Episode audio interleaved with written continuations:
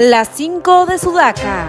Con fecha de hoy, 118 parlamentarios de 14 naciones iberoamericanas y europeas agrupados en el Foro Madrid han enviado una carta abierta al secretario general de la OEA, Luis Almagro, denunciando un plan internacional para desestabilizar al Perú.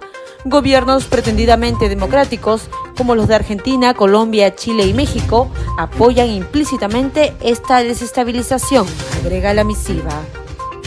La presidenta Dina Boluarte afirmó ayer que el presidente mexicano Andrés Manuel López Obrador se niega a entregarle a nuestro país la presidencia pro tempore de la Alianza del Pacífico, que, según los estatutos de la institución, le corresponde al Perú desde enero de este año hasta enero del próximo.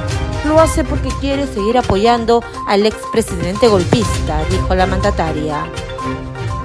El presidente de la Junta de Jefes de Estado Mayor de Corea del Sur presentó esta mañana el libro blanco 2023, que sostiene que sus vecinos de Corea del Norte poseen un inventario de unos 70 kilos de plutonio, suficientes para fabricar más de 10 bombas nucleares.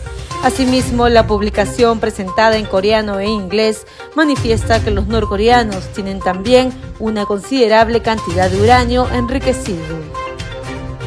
El Poder Judicial dictó 18 meses de prisión preventiva contra Rocío Leandro Melgar, por el presunto delito de terrorismo en agravio del Estado. 34 años atrás, Leandro Melgar, conocida como Camarada Cusi, fue detenida, acusada y sentenciada por las mismas razones aducidas ayer por el colegiado.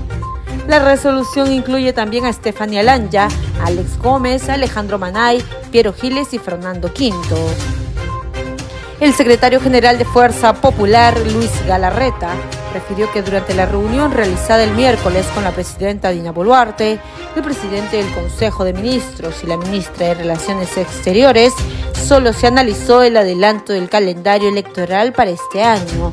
Nosotros no hemos pedido la renuncia de la presidenta, resumió Galarreta, quien acudió a la cita palaciega acompañando a Keiko Fujimori y a Miguel Torres, presidenta de Fuerza Popular y asesor de la bancada respectivamente. ¿Y tú qué opinas de estas cinco noticias? Escríbenos su comentario y visita nuestra web en el enlace de nuestro perfil www.sudaca.p.